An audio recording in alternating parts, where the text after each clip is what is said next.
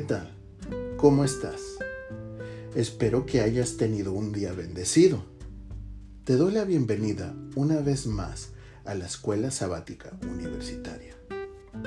La lección de hoy se titula Los hilos que componen la cuerda.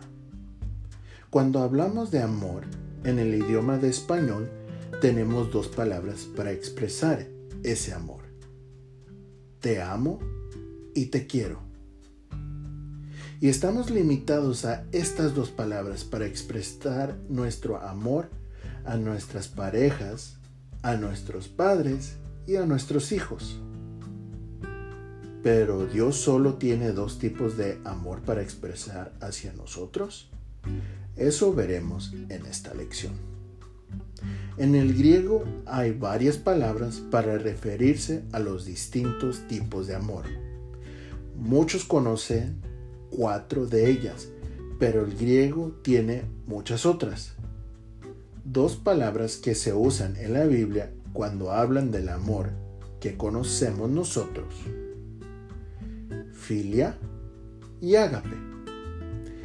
Filial es uso para un amor de amistad. Muchas veces dos personas pasan por algo traumático y sobreviven juntos y tienen ese amor de amistad. Y ese es filia. Ágape es un amor distinto que muchas veces se atribuye al amor divino. Ágape se puede usar en relaciones humanas que son de manera sacrificial. Un ejemplo sería el sacrificio de Cristo por nosotros. Las palabras eros y las palabras erótico y erogino es un tipo de amor que se confunde con el amor físico o sensual, pero en realidad esta palabra expresa amor para la belleza de alguien. ¿Crees que Dios es limitado a estos dos o tres tipos de amores que hemos visto? Claro que no.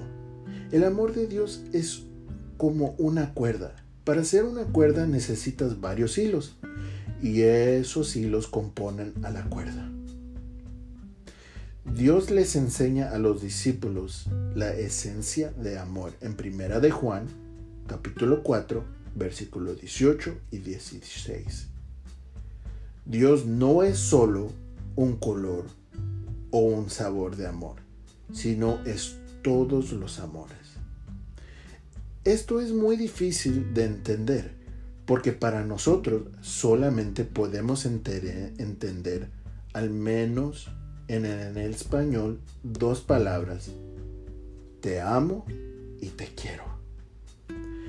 Deberemos de tratar de entender cada hilo de amor que Dios es, pero teniendo cuidado de no pesar, pensar que tenemos una definición del amor de Dios en su totalidad.